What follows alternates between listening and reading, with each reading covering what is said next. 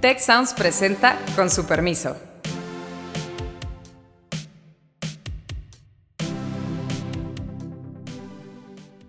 Con su permiso, soy Beata Boina y hoy vamos a hablar sobre Afganistán. Las misiones mal definidas tienden a eso, a alargarse. Si tú no sabes exactamente a qué vas y cuándo te darás por cumplida tu misión, te vas a alargar. Afganistán es el cementerio de los imperios. Fracasaron ahí los británicos, fracasaron los rusos durante la Unión Soviética, parece que fracasaron también los estadounidenses. ¿Hasta dónde estuvo gastando Estados Unidos en el país y hasta dónde lo estuvo haciendo en la ocupación? Me acompañan en esa conversación el embajador Miguel Ruiz Cabañas y Héctor eh, Villarreal. Bienvenidos los dos a este espacio con su permiso. Me alegro mucho que tenga ocasión de, eh, estar con ustedes y obviamente eh, saludos a nuestra audiencia que estoy segura que va a escucharnos con mucha atención porque el tema de Afganistán durante las últimas tres semanas es un tema que no baja, se puede decir, de las primeras planas de los periódicos internacionales y también ha tenido su presencia en los debates en México. En una conversación en la cual participé la verdad es que escuché una opinión eh, muy cierta. Afganistán es el cementerio de los imperios. Fracasaron ahí los británicos, fracasaron los rusos durante la Unión Soviética, eh, parece que fracasaron también los estadounidenses, que después de 20 años de estar en Afganistán, pues han salido de este país el 30-31 de agosto, los últimos dos días de presencia estadounidense en Afganistán. Y hoy en día se puede decir, en esta semana ya tenemos el nuevo gobierno afgano con la preponderancia de los talibanes. Hay muchas preguntas que surgen a raíz, obviamente, de la situación en Afganistán, lo podemos analizar desde diferentes perspectivas. Eh, y me gustaría, antes de eh, pasar a preguntas, a pasar, digamos, a, a, dimensiones que se pueden analizar, sus primeras imágenes, opiniones, o sea, eh, lo primero que se viene en, en mente cuando hablamos de Afganistán. Miguel, Héctor. Beata, yo creo que lo primero que nos viene a la mente es esta imagen que tú mencionaste de los, el fracaso de los imperios. Lo que pasa es que también creo que han sido fracasos muy distintos y, diría también por distintas razones. Una cosa fue el imperio británico en el siglo XIX que estaba tratando de meter orden básicamente para cuidar su dominación de esa época, de lo que era todo el Indostán, que era Pakistán, India, todo esto y estas tribus le causaban algunos eh, problemas porque son tribus que han vivido pues, literalmente en las montañas toda la vida. Son, hay países, cuando los países muy montañosos son, son países muy difíciles de dominar. Me viene otro ejemplo a la mente. En Europa, un país chiquito, Albania. Albania siempre ha sido un país también muy difícil de dominar y tiene mucho que ver con las condiciones incluso geográficas, morfológicas del país. En cambio, la Unión Soviética pues, estaba tratando de extender su, su imperio literalmente territorial y encontró muchísimas dificultades en esa época. En cambio, Estados Unidos yo creo que su error fue principal no salirse a tiempo. Hay que recordar que Estados Unidos, la Unión Soviética entró invadiendo. El tema se trató en el Consejo de Seguridad, hubo veto. El tema se fue a la Asamblea General y por amplia mayoría, amplísima, la Unión Soviética fue condenada por su invasión a Afganistán. Y así se repitió muchos años. cambio, Estados Unidos entra a Afganistán ejerciendo el derecho a la legítima defensa, artículo 51 de la Carta. Y el problema es que en México, diríamos, se engolosinaron con el tema. Una vez que habían completado la misión de desmantelar los campos de terroristas y literalmente hacer caer al gobierno talibán por su responsabilidad en esos temas, Estados Unidos decidió quedarse tenían la autorización del Consejo de Seguridad para ejercer derecho a la legítima defensa, pero no para quedarse indefinidamente. Y eso creo que desaprovecharon esa oportunidad. La volvieron a desaprovechar cuando entró Obama, que se pensaba podía haber un cambio importante en la política. No, Obama le apostó todavía, yo diría, el doble. O sea, se dejó llevar por la idea de que si llevaban a 100 mil efectivos la, el número de estadounidenses tropas, con eso iban a lograr dominar al país y ahí se equivocaron. Se volvieron a equivocar cuando una vez que ejecutaron a Bin Laden, era un pretexto perfecto para salirse y tampoco se salieron. Continuaron, continuaron. Lo que uno se tiene que preguntar es, ¿por qué? Bueno, pues porque las misiones mal definidas tienden a eso, a alargarse. Si tú no sabes exactamente a qué vas y cuándo te darás por cumplida tu misión, te vas a alargar. Y eso fue lo que pasó en Estados Unidos. Yo sé que muchas personas dicen, pero ¿cómo es posible? Gastaron, unos dicen un trillón de dólares, otros dos trillones de dólares. Pues lo tengo que decir, ¿por qué? Porque la guerra se, se, se entregó a, a, contratistas. Había más de 16 mil contratistas, cifras del Congreso, ¿eh? del Congreso de Estados Unidos, eh, haciendo pues algún tipo de servicio o negocio y eso pues seguía y seguía el financiamiento. Entonces, yo creo que hay una razón ahí para por qué se continuó la guerra, la enorme presión en el Congreso, la enorme presión que significaban estos miles y miles y miles de contratos eh, para empresas que pues están en el sector de la defensa. No todas producen cañones, muchas producen equipos, producen muchas cosas, pero el contraste, Beata, ahí sí es muy importante subrayarlo. O sea, si hubieran sido un trillón de dólares gastados en la población de Afganistán, probablemente todavía estarían ahí todos y estarían probablemente muy contentos, una parte importante o si no mayoritaria, pero no se los gastaron en Afganistán, se los gastaron en la ocupación, que no es lo mismo. Y eso, a la hora que salen, pues no le dejó muchas, una gran herencia al país. A mi modo de ver, los talibanes, su futuro no está asegurado porque ahora pues pueden empezar pues las dificultades entre ellos. Y sí, es cierto. Ese, ese tema, si quieres, Miguel, lo, lo tocamos en un momento. O sea, ¿cuál va a ser este, el futuro de Afganistán? Que es obviamente una, una gran pregunta, un gran signo de interrogación, sobre todo frente a lo que pues estamos viendo hoy en día, un nuevo gobierno. Pero efectivamente, o sea, el, el gasto que han tenido los Estados Unidos en Afganistán que mencionas, eh, esas cifras extraorbitantes, se puede decir, que nos darían al día eh, o 150 millones de dólares o 300 millones de dólares, dependiendo si tomamos la suma de un trillón o dos trillones, o sea, algo impresionante. Y efectivamente los mismos estadounidenses reconocen que han cometido muchos errores. Hay un informe muy conocido de un inspector precisamente que estaba encargado de evaluar la operación de Afganistán. Y enumera diferentes, o sea, muchísimos fallos en estrategia, en forma de gastar el dinero, en personal, o sea, disputas, digamos, entre diferentes grupos, no cabe duda. Pero lo que más me llamó eh, atención precisamente en ese, en ese tema, en ese informe que se publicó, pues justo cuando se salían los estadounidenses de Afganistán, es lo siguiente, una equivocada evaluación del tiempo que va a llevar cambiar las cosas en Afganistán, ¿no? Y eso, eso fue eh, de los aspectos, yo diría, más, eh, más, más relevantes. Ahora bien, Héctor, a ver, tus primeras opiniones, eh, percepciones del tema, tú vienes del campo económico, pero obviamente, pues en México es difícil escaparse, incluso se puede decir del tema de Afganistán, porque pues efectivamente era el tema, es el tema que dominaba, domina durante las últimas tres, tres semanas. Mira, a, mí me gusta mucho, Beata, el análisis que hace, que hace Miguel, se, lo agradezco. Pareciera, y un poco más desde la perspectiva económica, que los objetivos nunca estuvieron claros. Que, e, es decir, al principio ah, sí existe una motivación de por qué hacer esta invasión a Afganistán, tema ya muy, muy discutido. Van pasando los años y y pues pareciera que, que, los objetivos se iban diluyendo. Fue muy costoso. Voy a, voy a hacer una pequeña precisión. Se habla de que se gastaron a lo mejor uno o dos billones de dólares. Nada más tener cuidado por no, no llamarles trillones porque luego aquí se nos va a confundir todo el mundo. Pero es un dineral, o sea, estamos hablando de millones de millones. Entonces, es, es, mucho, es mucho dinero. Eh, si, si, si pensamos esto en, en términos de pues, del PIB de México, se, se pudo gastar Estados Unidos en este periodo más de todo nuestro PIB de un año. O sea, es, es, es, muchísimo, muchísimo, muchísimo dinero para estas escalas. Creo que el discurso del presidente Biden no ha terminado de, de contextualizarse y, y, yo sí veo, curiosamente, más rompimiento con lo que se decía con el presidente Obama de, alguna, de alguna forma hay, hay, algunos argumentos mucho más finos, mejor esgrimidos, eh, de lo que decía Trump. O sea, ¿qué tanto queremos gastar aquí? Existen otra serie de prioridades.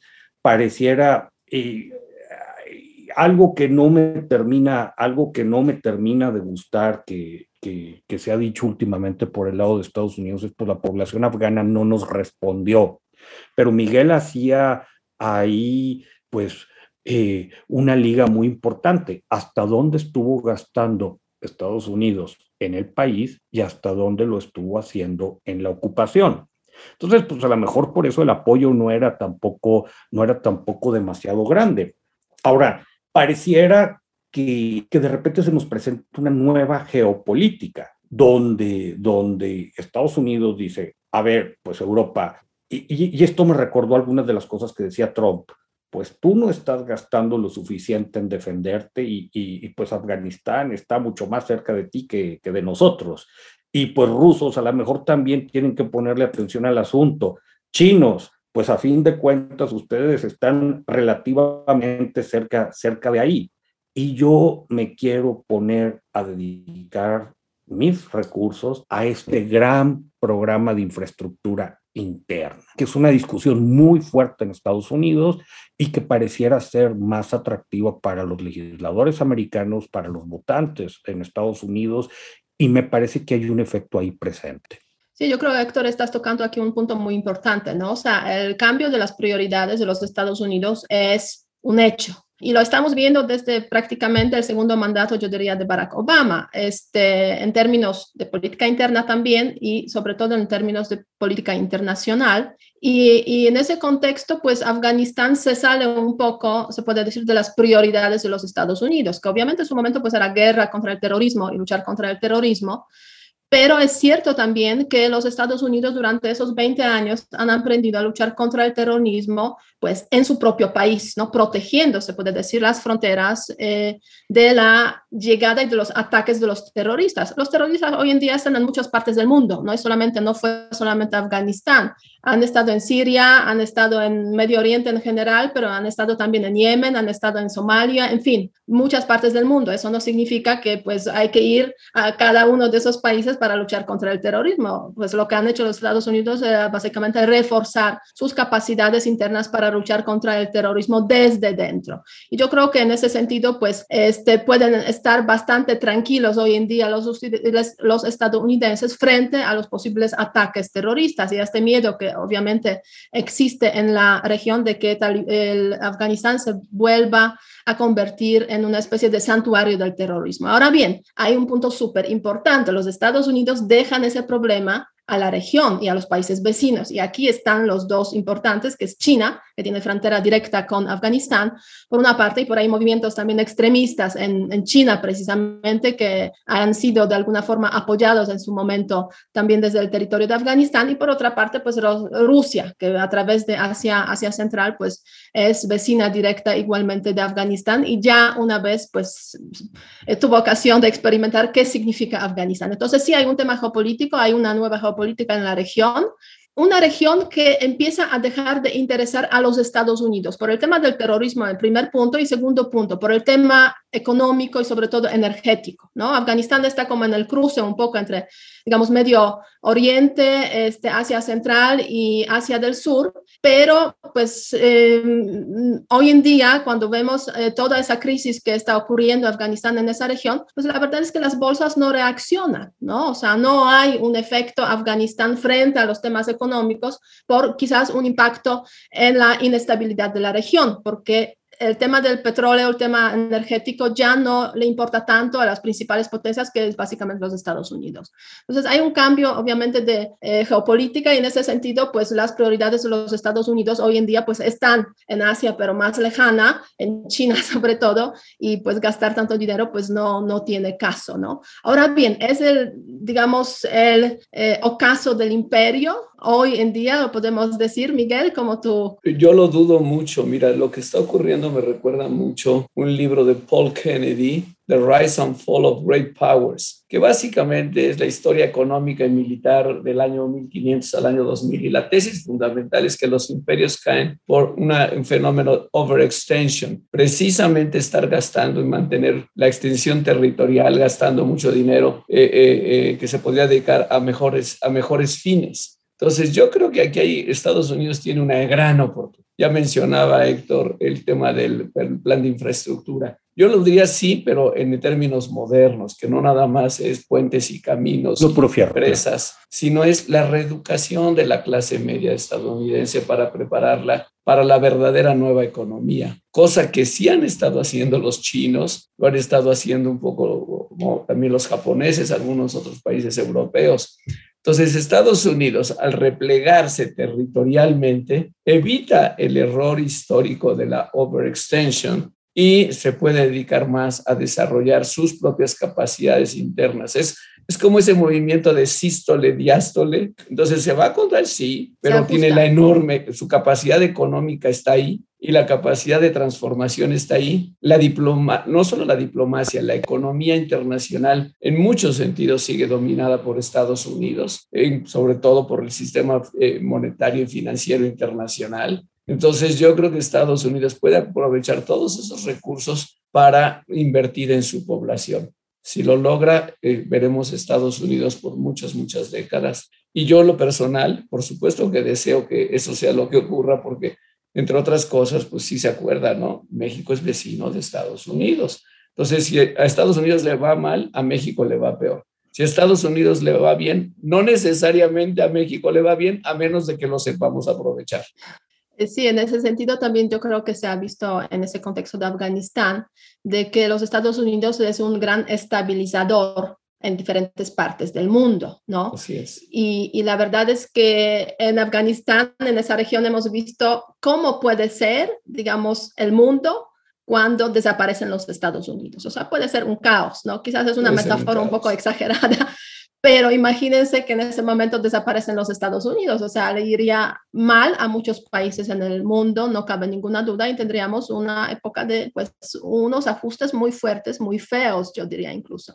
Se ha creado un vacío, Beata y Héctor. Ese vacío lo tienen que resolver las potencias alrededor, que son China, Rusia, no hay que olvidar a la India, Pakistán, los que están ahí. A todos les va a costar un poco más pero no hay que olvidar que tanto a China como a Rusia el tema del islamismo no es algo con lo que comulguen. Tienen los dos problemas serios con el Islam y sobre todo con el Islam radical.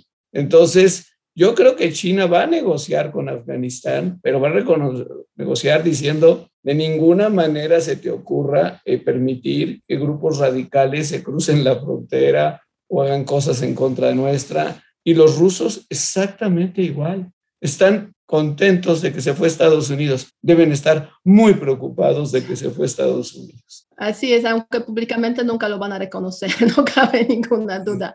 Pero sí, el tema de qué va a pasar con Afganistán, ¿no? O sea, es un gran, una gran preocupación eh, para los países de la región. Obviamente, no solamente para los países de la región, es también una crisis humanitaria, porque no olvidemos que este, 18 millones de afganos pues se encuentran en una situación de necesidades humanitarias, pero inmediatas básicamente, eh, por una parte, y por otra parte, pues hay ese temor por la cuestión de los derechos humanos, porque ya sabemos, en los 90 los talibanes no han dejado buenas experiencias, entonces, ¿cómo va a ser el, el mundo eh, de los afganos, pues a partir del gobierno de, de, los talibanes, no hay señales como que bueno, muy positivas, pero bueno, estamos dentro del, islamismo pues radical. Eh, aunque yo siempre digo, no, los talibanes ahora no es lo peor que le podría pasar a Afganistán. Hay más radicalismos incluso. Ojalá no, no, no ganen esos radicalismos eh, más extremos. Pero en fin, ¿qué va, va, a ocurrir con Afganistán? ¿Cuáles son las perspectivas? O sea, económicamente hablando, por ejemplo, Héctor, ¿cómo tú lo ves? Un país, digamos, que sale de una ocupación pierde, o sea, importantes ingresos a raíz también de la salida de los estadounidenses. Se calcula que como la pérdida de 5% del crecimiento del PIB, o sea, es una transición fuerte y, y, dura. Incluso pudiera, incluso pudiera ser bastante, bastante más grande, digo, porque con, con todos estos contratistas, lo que hablábamos al principio, eh, el flujo por el lado de la demanda, lo que se te va a caer aún no invirtiendo en infraestructura, no haciendo cosas que los hubieran gustado ver, yo creo que no van a ser menores, Beata. A mí me parece, y, me gustó algo que estabas diciendo, los talibanes no son lo peor que le pudieran suceder a Afganistán. Esa es una tesis bien interesante. No lo sé. Lo que sí creo es que probablemente sean unos talibanes más moderados con, con, con respecto a, a, a, lo de los noventas eh, que, que, que, va a ser un problema, yo, yo no sé si les causa un rompimiento, eh, que tengan un problema de cohesión entre ellos, porque eh, si, si la facción más radical de estos grupos termina imponiéndose, vendrán muchos problemas económicos por añadidura. No va a haber flujos, no va a haber inversiones, y, y, creo que esto, que esto los, vuelve, los vuelve más vulnerables. Ahora, a mí me llamó la atención algo que decía Miguel, y, creo que esta es una oportunidad para nuestro país. O sea, Hoy, hoy por hoy, eh, pues Estados Unidos yo creo que sigue siendo esta gran economía en el mundo, la otra, la otra, la otra es China, pero con características muy diferentes. Incluso ahorita China empieza a presentar problemas estructurales que habrá que ponerles atención.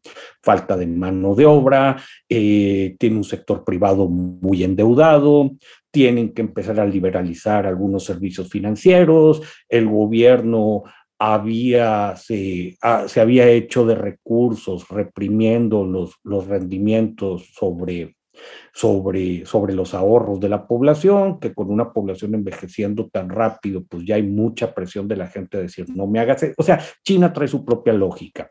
Y hay un dato que yo creo que, que, que es relevante. Yo no si, eso, es el ocaso de, del imperio estadounidense, yo no lo creo tampoco pero para medir, sé que estamos en un rebote después de la pandemia, lo que va a crecer Estados Unidos este año es más o menos equivalente a todo el PIB de México. O sea, de, de ese tamaño, de ese tamaño es eso.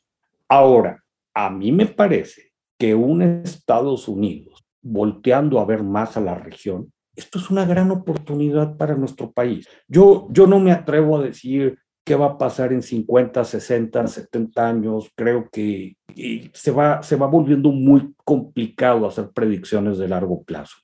Pero vamos a 20 años interesantísimos, donde toda la región latinoamericana va a pasar por una transición demográfica muy acelerada, una transición que también está ocurriendo en Estados Unidos, donde los mercados laborales, ya Miguel hablaba de esta educación, de cómo, cómo, cómo subirse, cómo, cómo ayudar a la clase media a, a que pueda subirse todos estos cambios tecnológicos, a que aproveche lo que viene, ahí podemos hacer política pública muy interesante. Sí, no, en ese sentido, o sea, en ese sentido podríamos decir que bien que los Estados Unidos cambian sus prioridades, se puede decir, se salen de, las, de los frentes que se estaban ahí ocupando, este, y, o sea, que volteen hacia la región, ¿no? O sea, también cada país debe hacia, hacia la región en general, Beata, y hacia nosotros en lo particular. O sea, a mí me recuerda mucho eh, lo simbólico que fue cuando llegó el 11 de septiembre de 2001 y todos estos planes que traía el entonces presidente Fox con el presidente Bush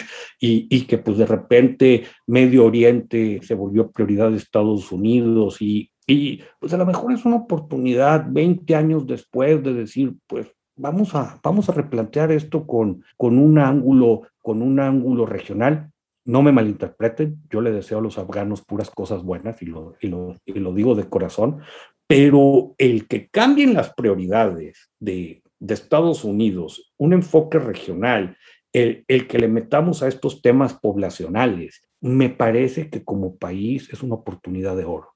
Sí, muy buen punto. La verdad que no siempre nos atrevemos a ver esos puntos porque queremos ser políticamente correcto, pero yo creo que es este es buen punto. O sea, sí hay que ver, o sea, no, quizás no regresamos al punto de partida de hace 20 años, o sea, no cabe duda porque ah, por ahí está China, por ahí está toda la problemática asiática, eh, donde los Estados Unidos se han volcado en esos últimos tiempos, pero no cabe duda que es quizás una oportunidad para retomar, rehacer esas relaciones. A ver cómo tú lo ves, Miguel, porque México pues es una pieza importante. En este Coincido plenamente con Héctor. Ya, ha pasado otras veces en la historia, en los 30 del siglo pasado, Estados Unidos tuvo un acercamiento muy importante a América Latina en vísperas de la guerra mundial. Ese era el contexto. Hoy lo que trae Estados Unidos es una enorme competencia con China en todos los órdenes, económica, tecnológica, estratégica, y ya está, eh, puede darse precisamente el interés de Estados Unidos de tener un acercamiento económico con América Latina. No hay que olvidar que la mayor parte de las grandes economías de América Latina ahora tienen más relaciones comerciales con China que con Estados Unidos. Entonces no le va a ser fácil a Estados Unidos recuperar ciertos espacios. Pero si Estados Unidos hace ese movimiento de concentración en su propio país, eso va a tener enormes positivas repercusiones en América Latina. que si sabe aprovechar con un nuevo diseño estratégico, serán muy, yo creo, muy bienvenidas en América Latina. No lo dijo exactamente así el presidente López Obrador cuando hizo su discurso hace como un mes, eh, pero López Obrador está diciendo tengamos más acercamiento económico a Estados Unidos porque en esta competencia con China, a Estados Unidos y América Latina nos conviene acercarnos. Nada más en ese sentido eh, estoy de acuerdo con el presidente López Obrador. Sí, además yo creo que hay, que hay que insistir también en un tema de corto plazo, porque lo que estamos comentando es de alguna forma, se puede decir mediano plazo, pero de corto plazo. México está en el Consejo de Seguridad de las Naciones Unidas y el tema de Afganistán, pues ahí está, queramos o no, ahí está, ahí ha estado. Además, México ha optado por eh, admitir a 300 eh, dar asilo a 300 afganos que ya han llegado, casi 300 afganos que ya han llegado y afganas que han llegado a, a México. Entonces, ¿cuál es la posición? ¿Cuál es el papel? ¿Cómo tú ves ese papel, digamos, de México en el Consejo de Seguridad frente a Afganistán? Eh, Miguel, que has estado pues trabajando mucho los temas de diplomacia multilateral como en su momento subsecretario, obviamente, dedicado, dedicándote a esos temas. Mira, yo creo que México está eh, muy preocupado precisamente por el vacío y está apoyando mucho la acción de Naciones Unidas, el discurso de Antonio Guterres de que ahora lo que era un problema de Estados Unidos, ahora es un problema de toda la comunidad internacional. Y de que no hay que dejar solos a, los afganos, hay que ayudarles con asistencia humanitaria, por supuesto, pero también con eh, un pacto donde se cuiden precisamente los temas de terrorismo, se cuide la seguridad regional, y, que realmente no se vuelva un foco de inestabilidad en la zona, sino más bien un, un, foco de pacificación. No hay que olvidar, solo un tema, un indicador. El Programa Mundial de Alimentos de la ONU alimenta hoy a la tercera parte de la población afgana. La tercera parte de los afganos comen literalmente gracias al Programa Mundial de Alimentos de ese tamaño son las necesidades humanitarias para ese país. Es un país de 38 millones de habitantes para darnos, digamos, la idea. 14 millones de personas las alimenta diariamente eh, el Programa Mundial de Alimentos. Y así te podría mencionar pues otros programas de los que son absolutamente indispensables. Entonces, México desde luego apoya que Naciones Unidas permanezca, digamos, eh, con mucha atención al, país, a la zona. Eh, está, hay preocupación de precisamente de la reacción de temor o, miedo que están teniendo los europeos y hay que pues, buscar solidaridad. A mí me parece un excelente gesto que México tuvo de traer algunas personas refugiadas, no es una cantidad importante, es básicamente simbólica, pero México puede ayudar en ese sentido, ojalá y se pueda seguir así. Hay que recordar que nosotros no tenemos una embajada en Kabul, nuestra embajada más cercana está en Teherán, en Irán, que es la que lleva las relaciones con, con Afganistán. A raíz lo que estamos justo comentando, yo creo que eso debería ser la pregunta de la semana, tomando en cuenta eh, pues ese, ese tema de Afganistán. ¿Debería México aceptar a más refugiados de Afganistán? ¿Qué piensan ustedes? A ver si nos responden en esa pregunta de la semana, sí o no. Eh, nuestros invitados, pues nuestros invitados, Miguel, pues está a favor obviamente de este gesto mexicano. Eh, Héctor, eh, a ver cómo tú orientarías a nuestra audiencia. A ver, creo que sentimientos encontrados, Berta. A mí también me gustó mucho la parte simbólica. Yo, yo creo que incluso de repente uno puede ser muy cínico. Científicas, vengan todas las que quieran. Eh, científicas, ingenieras, matemáticas y todo, pues, pues, por supuesto. Yo creo que, que deja un sabor raro que, que tenemos esta, esta apertura que, que, no deja de ser muy vistosa coexistiendo con el problema de la frontera sur y las imágenes que hemos estado viendo. Que, que, entonces, pues ahí creo que, creo que es de donde surge la tensión. Pero, pero una apertura, una apertura cultural y, y el poder seleccionar este perfil de migrantes, pues ciertamente es muy atractivo. Sí, muy interesante tu comentario. Yo creo que este nos lleva a su vez a retomar la pregunta de la semana pasada, que este, nos va a reflejar esa pregunta, pues las contradicciones también que existen en la política mexicana interna e internacional.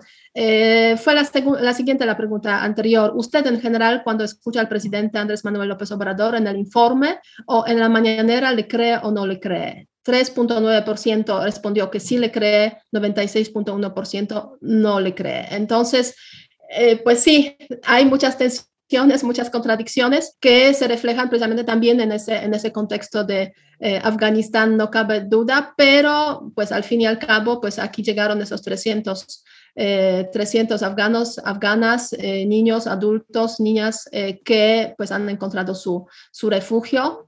Y yo creo que seguiremos con ese impacto que tiene la política de Afganistán y Afganistán en general en las relaciones internacionales y en particular también en México.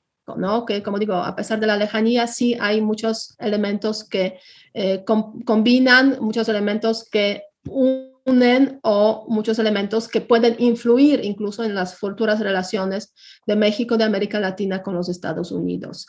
Eh, para finalizar, eh, Miguel, Héctor, si quieren añadir eh, algún comentario de conclusión. Mira, yo creo que el tema de Afganistán va a seguir en la agenda internacional mucho tiempo, ¿sí? hay que, de acuerdo a, a, las lecciones del pasado, no hay que descartar pues, alertas que tengan que ver literalmente con actos terroristas. Eso va a forzar a una mayor cooperación de México y Estados Unidos en evitar que el territorio de México sea utilizado precisamente para el paso de, posibles o potenciales eh, amenazas terroristas. Nunca ha ocurrido en la historia y por algo es. O sea, quiere decir que hay una, ha habido una buena cooperación. Entonces, eso creo que es muy importante mantenerlo.